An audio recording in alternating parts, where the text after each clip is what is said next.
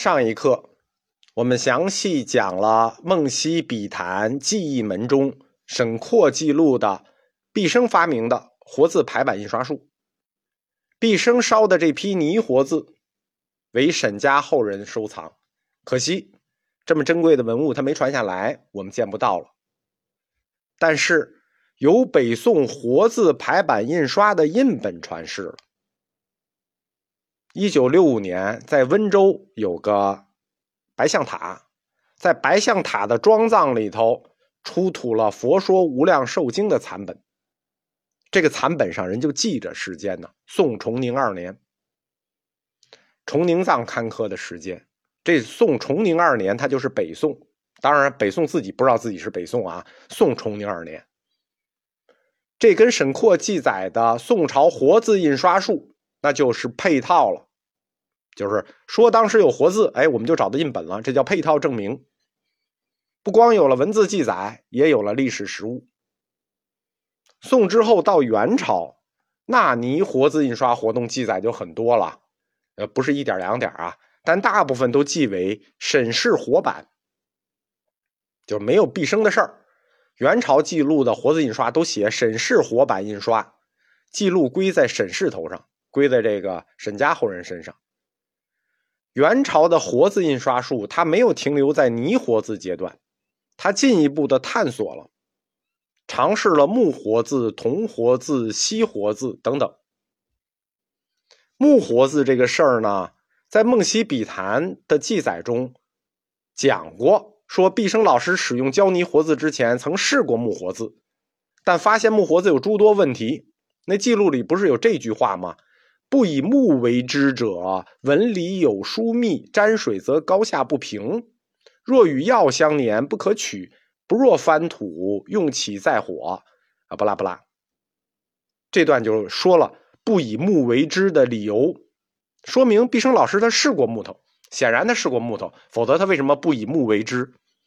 木头和木头是不一样的。木头呢，到处都是，对吧？你锯棵树，到处都是。而且拿刀直接就刻，这显然比烧泥这个过程简单。你烧泥得找泥吧，得做字吧，得做窑吧，得烧窑吧，还得掌握温度。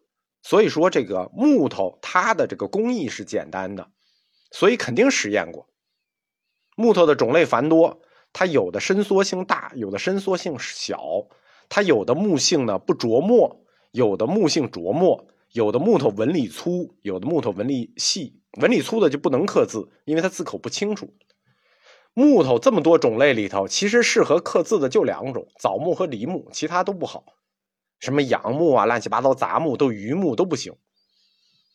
木头最大的问题，那毕生说了，叫做纹理有疏密，沾水则高下不平。就是说它有纹理，这纹理可以吸水，吸水之后。因为那个墨是水状的嘛，吸水之后则高低不平，说明什么？说明木头沾水以后，它这膨胀率、伸缩率不一样，所以就会大小不一样，高低不平。因此说不以木为之。同时，它还有一个缺点，说药兼与药相沾，不可取。就是说，它这个容易跟制板的那个松脂蜡油粘连。它做板的时候，不先要铺上那松脂蜡油吗？然后好固板吗？这个木头容易跟这松脂蜡油粘连，就比较脏，不可取。不若翻土，就不如这土做的，火一烧烧成陶的，你画的时候用药一溶，哎，自己就掉了。所以毕生放弃了木活字，采用了胶泥活字。木活字和胶泥活字。哪个更容易做呢？成本更低呢？材料更容易获得呢？它显然是木活字。你木活字，你有把刀就能干，对吧？你砍棵树拿刀拿刀刻就完了。你有把刀就能干这活儿。这胶泥活字呢，它这个成本工艺肯定是要比木活字要难得多啊。虽然也简单，相对简单，但它还是得有胶泥吧，得起火烧陶吧，它还是有一定工艺难度的。因此，元朝初年，有人针对毕生提出来的这木活字的弱点，就进行了改进。因为毕生把这木活字的弱点说的很清楚了，两个：第一个，木头有纹理，沾水墨则高低不平；第二个与药相粘连，就是不容易取，太脏了。木活字的第一个弱点就是与水墨相粘连这个问题。这个问题啊，一般人他解决不了，就他不明白他怎么解决。只有具体干过雕版印刷工程的人才明白他说的是什么。就我怎么知道这个这个问题呢？因为这个问题我们在重刻重印大藏经的时候碰到过，那个大藏经也是雕版嘛。毕生说的这个问题，它的核心是和这个雕版配套的油墨问题，就是不同的材质去做这个活字啊，它是不能通用水墨的。什么意思呢？比如说我给木的木质的字做的水墨，这个水墨是不能给金属来用的。如果给金属印用，它印出来就不脱墨。毕生当时调这个水墨啊。可能是正常写字用那个墨汁，正常写字用的墨汁含水量是很大的，这种墨汁给泥活字去刷印可能正合适，但是它给木活字做就不配套，因为它含水量高，木头一用就泡发了，高低不平。木头因为它有纹理，它有吸水性，不同的木木头它调的这个墨是不一样的，有的墨就要调的稠一些，油大一些，它才能脱墨。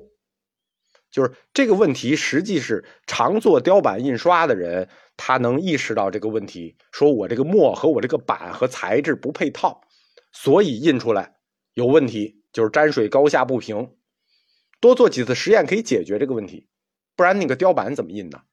但是毕生老师在这点上他鲁莽了，他可能当时就没考虑这问题，他找了几种木头一试，哎，不行，不合适，干脆我就不考虑这墨水问题了，我直接换活字。我就不去实验这个墨水了。其实，如果他把那个墨水调整一下，这个问题能解决。第二个问题是墨活字怎么排版的问题，对吧？你只要用毕生这种方法，底下要固板的时候，你要用这个树脂和蜡，你怎么都粘。排版的问题被元朝的时候，元成宗大德年间，一个著名的农学家叫王真给解决了。其实解决这方案也简单，你固板的时候底下用的是那个那个药和这个树脂，你你拿拿这个竹条把它绷硬了，不也一样吗？就把它绷起来，不一定非粘，你绷也行。王真最后就是在这条路上解决的。元朝大德年间的这个王真呢，他出任过县令，在安徽、江西两地出任过县令。大家知道安徽、江西这两个地儿啊，它产木头，产竹子。所以他这个问题他好解决，他专门写了一本农书，并且他用自己改进的这种木活字印刷术呢，印刷了自己的这个农书，有好几百部。